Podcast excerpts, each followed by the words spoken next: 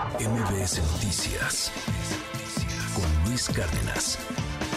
El Rashabot, ¿cómo ves a Vicente Fox? Que ya le quiten el Twitter, dice Xochil Galvez. Muy buenos días.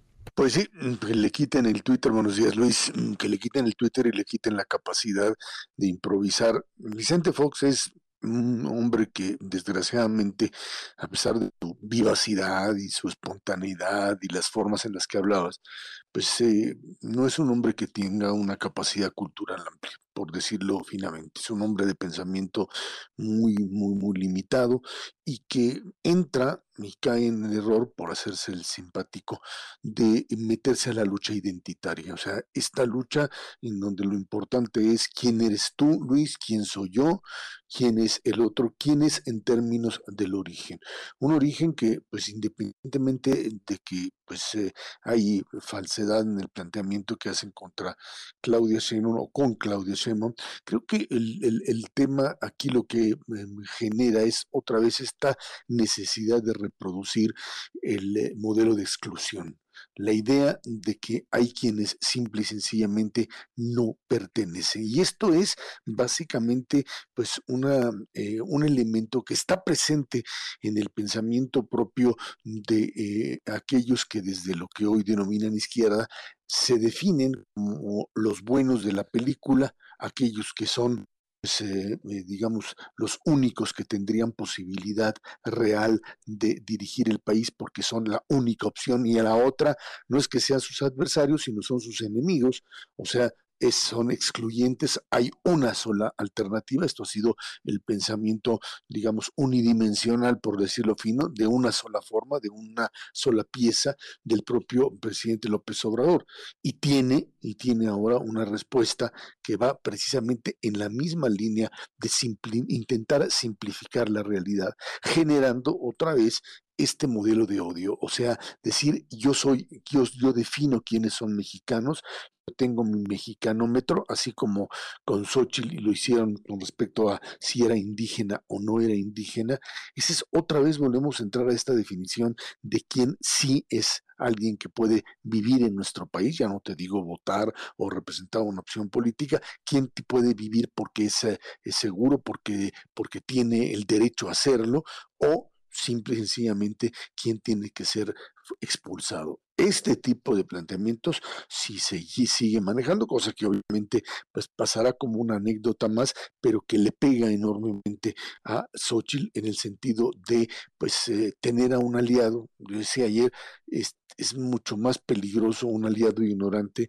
que un, eh, enemigo que te ataca de frente. Y creo que en ese sentido eh, va siendo momento de que Vicente Fox no solamente por eh, su forma tan locuaz de expresarse, sino por su nivel de ignorancia, decida salirse de este tipo de juego. Eh, no tiene una base social que lo apoye, no es que estés eh, representando a alguien, representa simplemente la voz de un expresidente, independientemente de lo que haya o no haya hecho, y en un momento determinado lo que termina haciendo es dirigiendo la discusión precisamente a ese punto, quiénes son son mexicanos legítimos y quiénes por nuestro origen, lo aceptemos o no, eh, pues eh, somos eh, parte de la nación mexicana. Algo que entiendo entra en digamos, una definición, Luis, de lo mexicano de hace muchos años. Una identidad mexicana que durante mucho tiempo fue definida como una identidad mestizo-católica, y eso le daba la identidad con, con, un enemigo central que eran los, siguen siendo para muchos los Estados Unidos y todo el resto de la población que paulatinamente se fue incorporando a este país y que no tiene esas características, pues fue desechada o considerada extranjera, capaz de traicionar al país. Este es la, el, el, mensaje que Fox lanza y esta es la respuesta que Xochitl y los demás del frente tienen que realizar. No solo es condenar a Fox, sino pedirle simplemente que se retire. Su pensamiento, su participación, su eh, eh, forma de expresarse son hoy más un daño al Frente Amplio y un daño a México de lo que en su momento pudo representar su opción como gobierno, como alternancia, como la gran esperanza que tampoco tuvo capacidad de cumplir. Pero bueno, ahí está evitemos sin duda alguna, Luis, este tipo de expresiones, condenémosla no solamente por lo que implica en términos de una expresión racista, sino porque ese tipo de odio a lo único que, o de odio, de rechazo, de exclusión, a lo único que nos lleva es finalmente a entender que no hay posibilidad de convivencia en el país. Se equivocó Fox, eh, pidió disculpas como comúnmente lo hace, el problema es que quizá no entendió a cabalidad qué es lo que en realidad o el daño que él causa con ese tipo de expresiones que tuvo en el pasado, ¿eh? tuvo incluso en las campañas, su propia campaña electoral, cuando utilizaba ese lenguaje folclórico, ranchero, de, también, eh, digamos, descalificar con eh, ese tipo de pensamiento de quién sí pertenece y quién no lo hace.